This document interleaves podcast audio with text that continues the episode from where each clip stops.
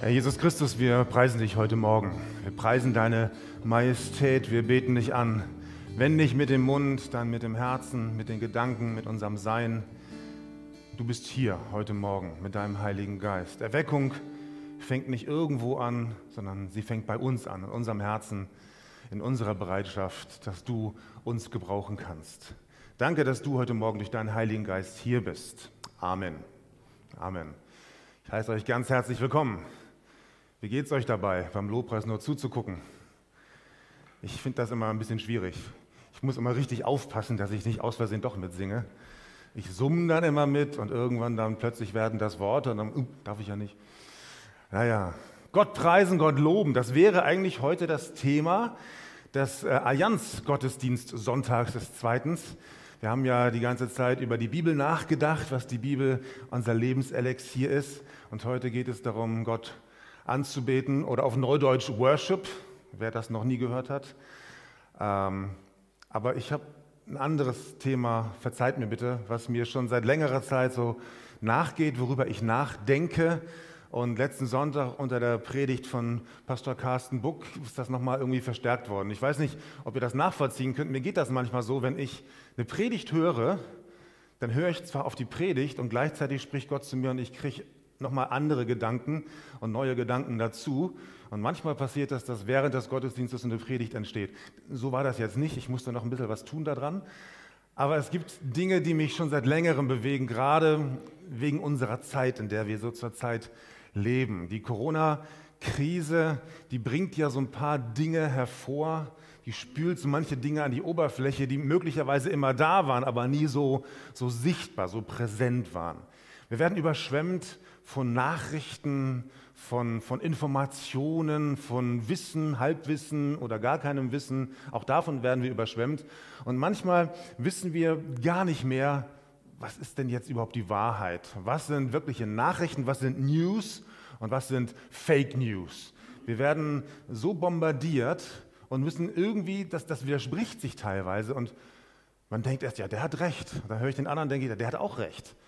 Und dann wird es richtig schwierig. Wie kann ich denn da noch wissen, was richtig ist? Diese Corona-Maßnahmen, die spalten das Land, die spalten Familien, spalten auch teilweise Gemeinden. Es wird diskutiert, wie man sich jetzt zu verhalten hat oder auch nicht, ob das sinnvoll ist oder nicht und ob man dem nachfolgen soll oder nicht. Und wenn ich ehrlich bin, ich selber, ich weiß manchmal nicht, was wahr ist und was falsch ist.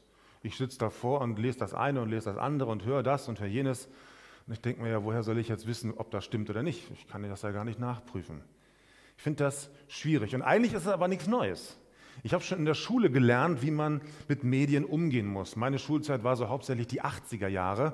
Und da, da, haben wir schon gelernt, wenn man Zeitungen liest, muss man wissen, welche Zeitung lese ich, wer schreibt das, wie schreibt er das, das muss kritisch hinterfragt werden. Man kann aufgrund der Art, wie jemand schreibt, schon herausfinden, wie seriös ist das. Wir haben gelernt, Dinge zu prüfen, äh, Fakten zu prüfen. Ich habe mich in den 80er Jahren intensiv mit dem Medium Fernsehen auseinandergesetzt, mehrere Bücher gelesen, die Wirkungsweise von diesem Medium auch auf unsere Gesellschaft. Das ist alles nichts Neues. Und dann kam das Internet und dann gebe ich zu, da war ich ein schlechter Prophet. Das hätte ich nie gedacht, welche Macht das Internet und vor allen Dingen welche Macht soziale Medien haben können und wie sehr das unsere Gesellschaft verändert. Jetzt werden wir noch mehr überschwemmt von noch mehr Nachrichten und Medien und, und wahren Hintergrundinformationen und jetzt den wirklich wahren Hintergrundinformationen und den wahren Informationen, dass die alten wahren Informationen gar nicht wahr waren. Also es ist schon ganz schön kompliziert. Und dann kommt diese alte Frage, die Pilatus stellte, als Jesus vor ihm stand, kurz vor seiner Kreuzigung, wo Pilatus dann so sagt, was ist Wahrheit? Was ist eigentlich Wahrheit? Auch in den christlichen Medien geht uns das nicht anders. Das heißt, christliche Medien ist falsch ausgedrückt. YouTube ist ja kein christliches Medium. Da werden aber viele christliche Dinge gepostet. Viele Predigten, viele Interviews, auch viele Meinungen. Und es gibt eigentlich keine Lehre oder auch Irrlehre, die es nicht gibt im Internet. Du findest alles. Zu jedem Thema auch jede Meinung. Manches ist richtig gut, es gibt richtig gute Predigten und Gedanken und anderes ist, ist grottenschlecht. Und alles, was dazwischen ist, finden wir auch. Und auch da weiß man manchmal nicht, was ist denn jetzt richtig? Wer hat denn jetzt, wer hat denn jetzt recht? Und gerade in dieser Lockdown-Zeit gehen viele Christen vermehrt ins Internet, um sich da zu informieren. Und gucken hier und gucken da. Wir haben letzten Sonntag schon einiges Mal davon gehört.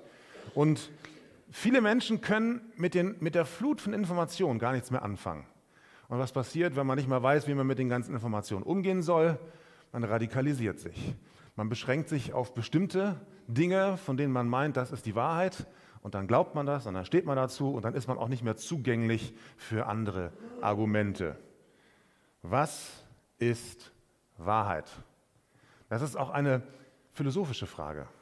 Es gab mal im alten Griechenland einen Menschen, Philosoph, manche kennen ihn noch aus dem Mathematikunterricht, Protagoras, der hat gesagt, der Mensch ist das Maß aller Dinge. Das ist der sogenannte Homo Mensura-Satz. Das heißt, wenn ein Mensch etwas für wahr hält, dann ist das wahr. Wenn ein anderer Mensch das Gegenteil auch für wahr hält, dann ist das für ihn auch wahr. Weil er ist ja das Maß aller Dinge. Das heißt, die Wahrheit ist relativ. Es gibt keine absolute Wahrheit. Es kommt halt drauf an. Und ja, das spiegelt sich natürlich auch so ein bisschen in unserem Leben wieder. Das erleben wir ja oft. Da ist eine Sache, die passiert und zwei Leute, die berichten darüber. Und beide berichten von einer anderen Perspektive. Beide Berichte klingen manchmal völlig unterschiedlich. Und man fragt sich, sag mal, waren die bei derselben Sache, waren die in derselben Veranstaltung? Die berichten so unterschiedlich davon. Was ist da die Wahrheit? Ich habe euch ein Bild mitgebracht. Ähm, das ist jetzt hier eine äh, optische Täuschung. Wenn ihr dieses Bild von rechts anguckt, dann seht ihr da drei Balken liegen. Wenn ihr das Bild von links anschaut, seht ihr vier Balken da liegen. Ja, wer hat denn jetzt eigentlich recht? Manchmal geht uns das so, dass manche Wahrheiten auch verschiedene Seiten haben, verschiedene Perspektiven haben. Also ist es doch so, dass äh, die Wahrheit relativ ist? Gibt es also gar keine absolute Wahrheit? Etwas später nach Protagoras kam wieder ein anderer Philosoph, Aristoteles. Der hat was ganz anderes gesagt. Der hat gesagt, eine Sache kann nicht sie selbst sein und gleichzeitig etwas anderes. Das geht gar nicht. Und wenn man das weiterdenkt, muss man sagen, wenn also jemand sagt, die Wahrheit ist relativ, es gibt gar keine Wahrheit, dann ist der Satz ein Widerspruch in sich selber, denn dieser Satz, es gibt keine Wahrheit, ist ja dann auch nicht wahr. Ist ja relativ. Stimmt also auch nicht. Also ihr merkt schon, das ist richtig kompliziert. So argumentieren Philosophen. Die Bibel argumentiert gar nicht so. Die Bibel diskutiert nicht über Wahrheit. Wahrheit in der Bibel meint etwas ganz anderes. In den meisten Fällen, wenn die Bibel über Wahrheit spricht, meint sie eine, eine Realität Gottes, die Wirklichkeit Gottes. Wahrheit in der Bibel die wird nicht einfach nur intellektuell begriffen, sondern Wahrheit in der Bibel wird erlebt, wird erfahren und gelebt. Das ist etwas, etwas ganz anderes. Bestimmend für das biblische Verständnis der Wahrheit ist die Wahrheit als Wirklichkeit Gottes, Jesu Christi, des Heiligen Geistes und des Evangeliums. Ich behaupte heute Morgen, es gibt Wahrheit. Und in der Bibel ist sie zu finden. Und äh, jetzt sagst du wieder, ja gut, in der Bibel ist sie zu finden, aber die verschiedenen Leute legen die Bibel ja ganz unterschiedlich aus. Wer hat denn da jetzt wieder recht? Woran kann ich mich denn da jetzt orientieren? Ich möchte euch etwas vorlesen, einen etwas längeren Bibeltext. Ihr findet ihn in, im ersten Johannesbrief, Kapitel 2, die Verse 18 und 19, bis 27. Entschuldigung. Kinder, die letzte Stunde ist da. Ihr habt ja gehört, dass vor dem Ende ein Gegenchristus kommt, der Antichrist.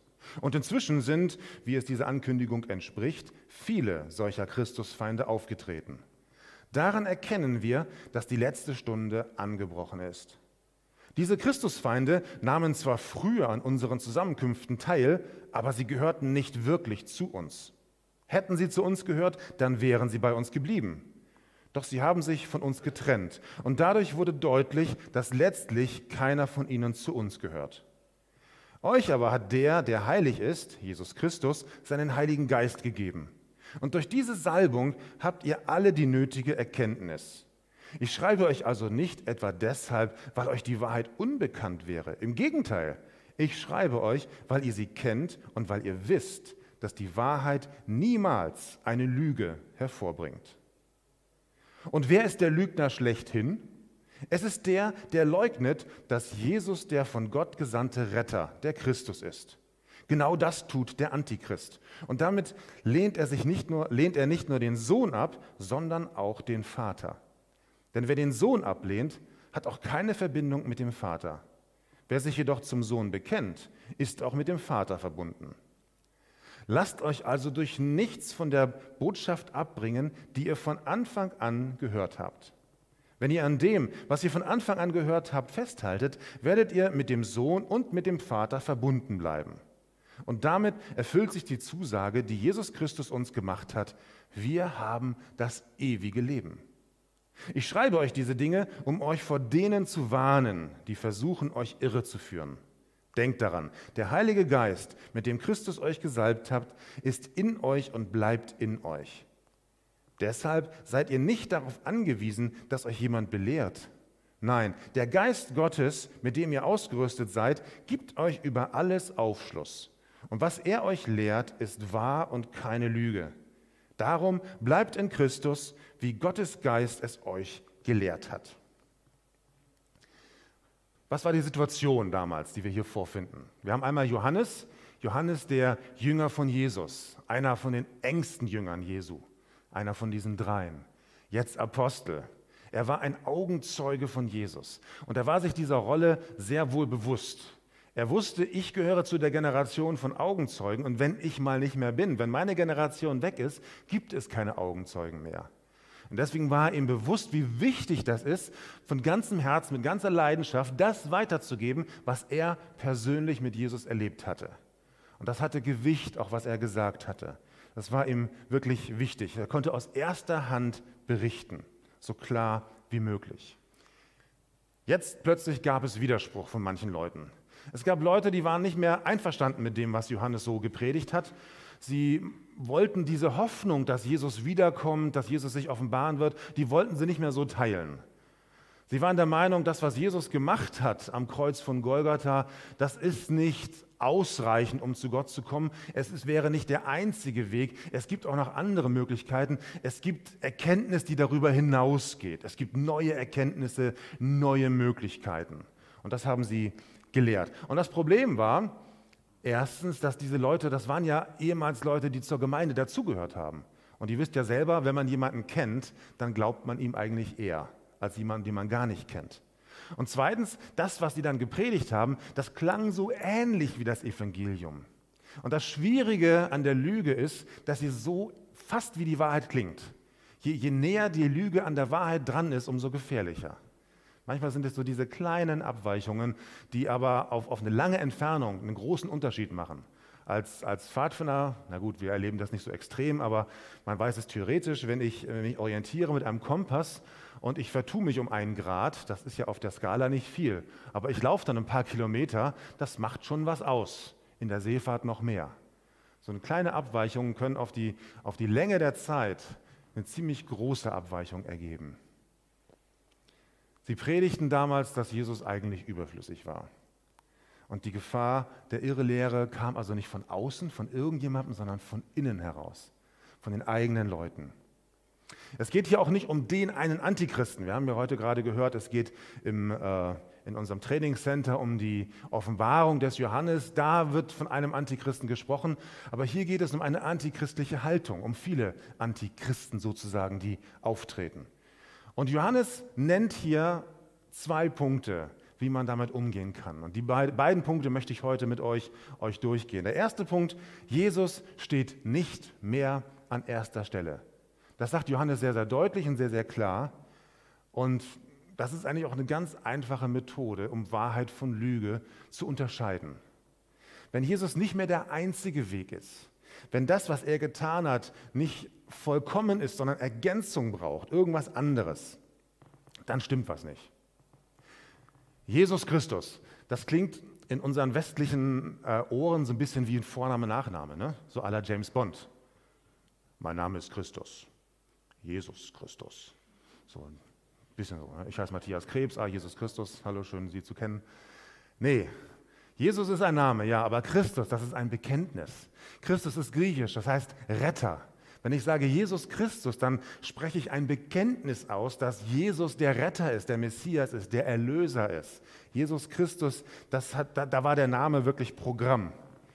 Und als Petrus das mal sagte, du bist Jesus, du bist der Christus, da sagte dann Jesus daraufhin, auf diesen Felsen, nicht auf Felsen Petrus, sondern auf diesen Felsen seines Bekenntnisses, will ich meine Gemeinde bauen.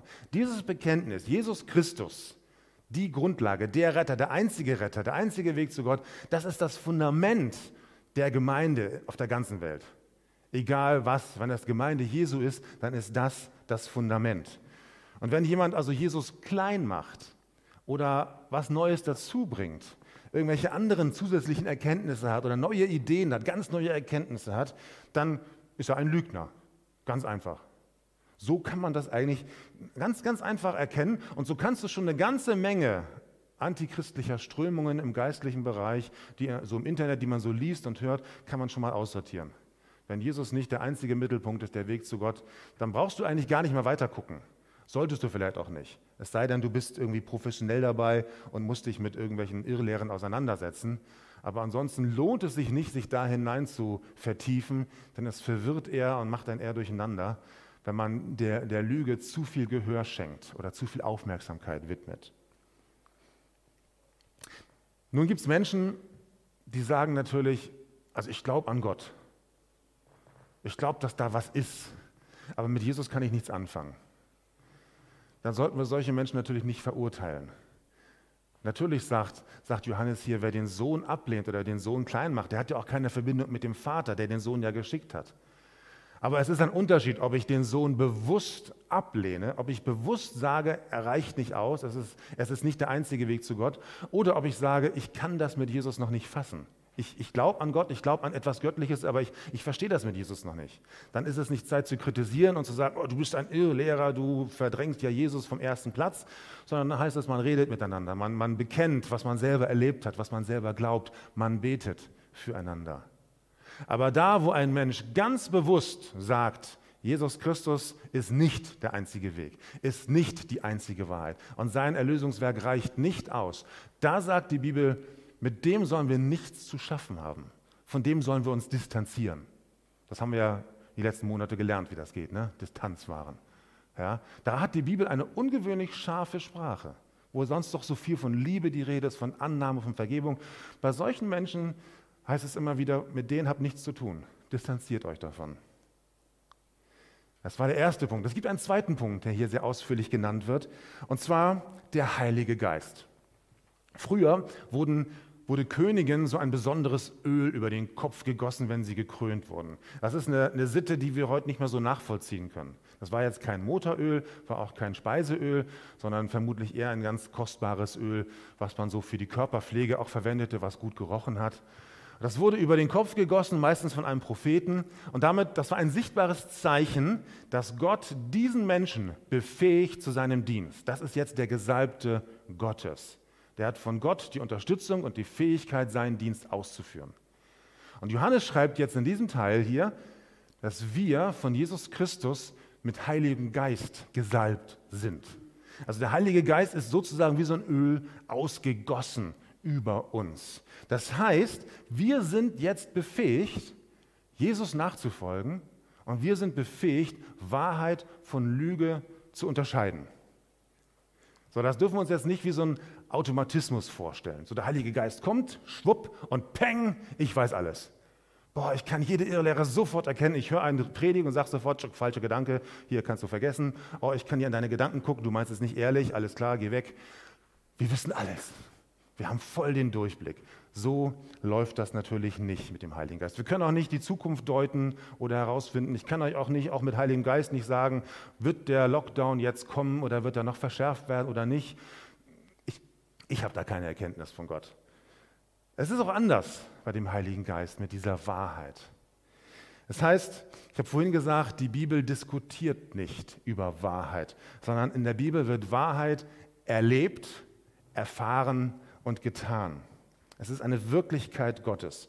Und wenn es darum geht, falsche Lehren zu entlarven oder die Wahrheit herauszufinden, dann ähm, hat das nicht was mit einem intellektuellen Verstehen zu tun. Das heißt, ich, es geht nicht darum, dass ich besonders schlau sein muss, um da einen Durchblick zu haben.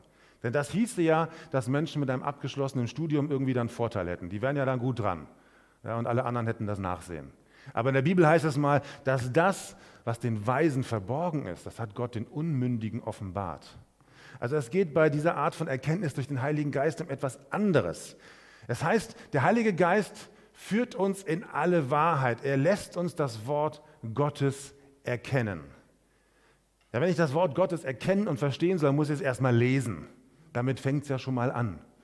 Ja, das ist also überhaupt die Grundvoraussetzung. Der Heilige Geist kommt nicht und plötzlich weiß ich alles, sondern ich muss in seinem Wort lesen. Und der Heilige Geist hilft mir, es zu verstehen, es zu deuten, es auszulegen. Und auch da geht es nicht darum, dass ich es mit meinem Kopf begreife und dann sagen kann, ich weiß es jetzt. So wie eine Prüfung. In der Bibelschule, klar, da ist das so, da muss man Prüfungen schreiben und dann kriegt man Punkte dafür. Aber darum geht es bei Gott nicht, dass ich alles weiß, sondern es geht darum, das zu verinnerlichen, das umzusetzen, das zu leben, das zu sein. Das muss ein Teil von mir werden. Ute Horn hat in einem Gebetsabend gesagt, das Wort Gottes muss ich verstoffwechseln. Das muss so richtig in meinen Körper reingehen und in alle Zellen hineinkommen. So arbeitet dann auch der Heilige Geist mit mir. Ich muss es umsetzen. Ich muss mit Christus verbunden sein, auch das betont Johannes ganz zum Schluss. Wir müssen mit Christus verbunden sein. Das heißt, ich rede mit ihm. Und das wiederum heißt, ich bete. Ja, wenn ich nicht mit, Gott, mit Jesus rede, wie soll ich dann irgendwie zur Erkenntnis kommen?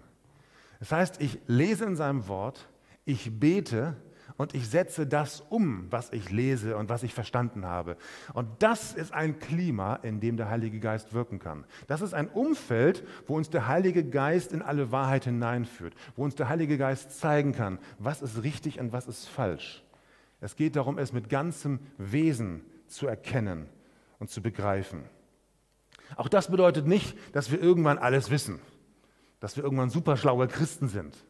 Ja, aber wir haben alles richtig gemacht. Wir lesen Gottes Wort, wir beten, wir setzen das um, wir tun das auch. Äh, man kann ja auch Gottes Wort umsetzen in einer etwas arroganten Art und Weise, sodass man denkt, ich bin besser als die anderen. Die Pharisäer haben das gemacht. Ich unterstelle denen nicht, dass die immer früher eine falsche Einstellung hatten oder, oder böse waren. Die wollten auf Nummer sicher gehen, die wollten aber auch auf alle Fälle das, das, das Wort halten ja, sich an das Gesetz halten. Die wollten auf Nummer sicher gehen. Die haben noch zusätzliche Gesetze gemacht, damit sie bloß die alten Gesetze nicht brechen würden. Das war denen eigentlich wichtig. Aber es führte, die Art und Weise, wie sie das erlebt und gelebt haben, führte zu einer gewissen Arroganz und Hochmütigkeit. Und auch das sollte nicht sein. Wir werden nicht irgendwann alles wissen. Aber ich bin hundertprozentig sicher, wir werden alles wissen, was für uns, für unser Leben wichtig ist was wir für unser Leben brauchen. Das gibt uns Gott. Und da schenkt uns Gott auch Erkenntnis über alles, was wir wissen müssen. Wer aber in der Wahrheit des Evangeliums beharrt, erfährt, dass sie zur beherrschenden Macht seines Lebens wird. Das ist auch so ein Ding, wo man mal drüber nachdenken muss, weil wir ja viel über das Wort, des, das Wort Gottes nachgedacht haben. Wer die Wahrheit des Evangeliums, wer da drin beharrt, der erfährt, dass diese Wahrheit zur beherrschenden Kraft und Macht meines Lebens wird. Das heißt, die Wahrheit wird mich beherrschen, wird mich leiten, wird mich führen. Da brauchen wir eigentlich gar keine Prediger mehr, oder? Hat doch Johannes hier gesagt. Ihr habt es gar nicht nötig, dass euch irgendjemand belehre. Der Heilige Geist führt euch doch überall hin. Ihr, der zeigt euch alles. Ihr habt es nicht nötig, dass euch jemand anders belehrt. Klar, so ist das nicht gemeint sonst wäre ich auch nicht Pastor geworden. Aber es geht darum, dass wir alle, jeder Christ, mündig werden soll, erwachsen werden soll, geistlich erwachsen werden soll. Wir alle haben Entscheidungen zu treffen. Wir alle müssen uns irgendwie positionieren im Alltag. Und wir können jetzt nicht jedes Mal bei jeder Entscheidung dann den Hörer nehmen und auch wenn wir alle ein Handy haben, Pastor anrufen und sagen, du pass auf, das und das ist gerade so, was meinst du denn, was soll ich tun? Ja, das geht nicht. Ja, das ist auch nicht die Aufgabe eines Pastors. Wir müssen selbstständig werden, selber nachdenken können, selber im Wort Gottes lesen. Darum geht es ja. Aber ich kann natürlich aus anderen Predigten lernen. Ja, wenn ein Pastor Zeit hat, sich mit dem Wort Gottes auseinanderzusetzen, Dinge, Dinge klarzusetzen, da kann ich ja was lernen. Aber ich bin herausgefordert, jeder von euch ist herausgefordert, das, was ich gerade sage, zu prüfen. Mit Gottes Wort. Selber zu prüfen. Das haben die, haben die Menschen früher auch gemacht in Berühr. Deswegen heißt unser theologisches Ausbildungszentrum Berühr, weil die, da berichtet wird, dass diese Christen alles, was sie von Paulus sogar gehört haben, dem großen Paulus, haben die geprüft anhand des Wortes Gottes. Haben geguckt, na, redet Paulus das die Wahrheit? Deswegen haben sie den nicht klein gemacht. Deswegen haben sie nicht gesagt, Paulus, wir brauchen dich eigentlich nicht, weil wir haben ja das Wort Gottes. Nee, sie haben ihm zugehört und haben dann geguckt in seinem Wort, wo steht das, wo wird das, wie wird das eigentlich, äh, wie hat er das angewandt? Und so funktioniert das wunderbar. Wir brauchen uns gegenseitig, wir brauchen Gemeinde, wir brauchen Predigten, ja, aber wir müssen, wir dürfen nicht abhängig sein von einzelnen Personen. Und es gibt manche Gemeinden, da ist das ganz extrem so, da gibt es dann einen Pastor und wenn der nicht mehr da ist, dann geht die Hälfte der Gemeinde woanders hin. Oder auch, glaubt auch nicht mehr an Gott, weil sie irgendwie doch sehr stark an dieser, an dieser Person gehangen haben. Das war dann fast schon so ein bisschen so ein, so ein Kult. Und das ist nicht gut. Wir wollen abhängig sein von Jesus Christus selber wollen in seinem Wort gegründet sein. Was ist Wahrheit? fragte Pilatus, aber er wartete die Antwort gar nicht ab. Das soll Francis Bacon gesagt haben. Tja, Jesus selber sagt von sich, ich bin der Weg, die Wahrheit und das Leben. Die Wahrheit ist also eine Person. Matthias, ihr könnt schon mal nach vorne kommen komme zum Ende. Die Wahrheit ist eine Person. Und die stand direkt vor Pilatus und Pilatus fragt, was ist Wahrheit? Und da steht sie. Aber es interessiert Pilatus gar nicht. Er hatte, glaube ich, gar kein Interesse an der Wahrheit. Das war halt so ein philosophischer Satz. Der wollte irgendwie nur mal so einen guten, frommen Spruch loswerden. Kennt ihr das, wenn, wenn Hundehalter, wenn da so ein großer Hund ankommt und manche Leute haben Angst, der berühmte Satz, der will nur spielen. Manchmal habe ich den Eindruck, manche Christen, die wollen nur diskutieren oder manche Menschen, die wollen die Wahrheit gar nicht wissen. Die wollen darüber reden. Denn wer die Wahrheit wirklich erfahren will, kennenlernen will, der muss sich auf die Wahrheit, auf Jesus Christus einlassen. Das reicht nicht, darüber zu diskutieren, darüber zu schwadronieren und irgendwelche klugen Gedanken loszuwerden, sondern die Wahrheit in der Bibel ist immer mehr. Das Umsetzen, Anwenden, sich auf das Leben mit Jesus einlassen, sein Wort lesen, beten. Und dann wird uns mit Sicherheit der Heilige Geist in alle Wahrheit führen. Der lässt uns nicht hängen. Der lässt uns nicht im Regen stehen, dass wir gar nicht mehr wissen, was wir glauben sollen. Er wird uns führen. Und dann werden aus Fake News Good News. Good News ist die englische Bezeichnung für das Evangelium. Herr Jesus Christus, ich danke dir, dass du uns nicht in Unsicherheit lässt. Du lässt uns nicht im Ungewissen. Dein Wort redet klar, dein Heiliger Geist redet klar. Du redest durch deinen Geist zu uns.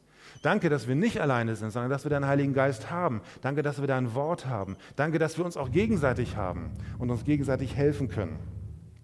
Jesus, ich möchte dich bitten, dass wir das ernst nehmen. Gerade in dieser Zeit, wo so viele Gedanken uns beeinflussen möchten, wo so viele Mächte auch um uns kämpfen, um unsere Herzen kämpfen, um unsere Einstellung kämpfen, wo ein Kampf tobt, wie wir das auch letzten Sonntag schon in der Predigt gehört haben, um unsere Seelen, um unsere Gedanken, wo wir vernebelt werden sollen, wo wir nicht mehr klar denken sollen. Danke, dass dein Wort die Wahrheit ist. Danke, dass du die Wahrheit bist. Und danke, dass dein Geist uns in alle Wahrheit hineinführst. Und da, wo wir Fehler machen, da hilfst du uns auf. Da, wo wir mal nicht weiter wissen, da ist dann dein Wort ein Licht auf unserem Weg. Da dürfen wir uns vertrauensvoll an dich wenden. Und da, wo uns Erkenntnis mangelt, dann bitten wir dich, dass du uns Erkenntnis gibst.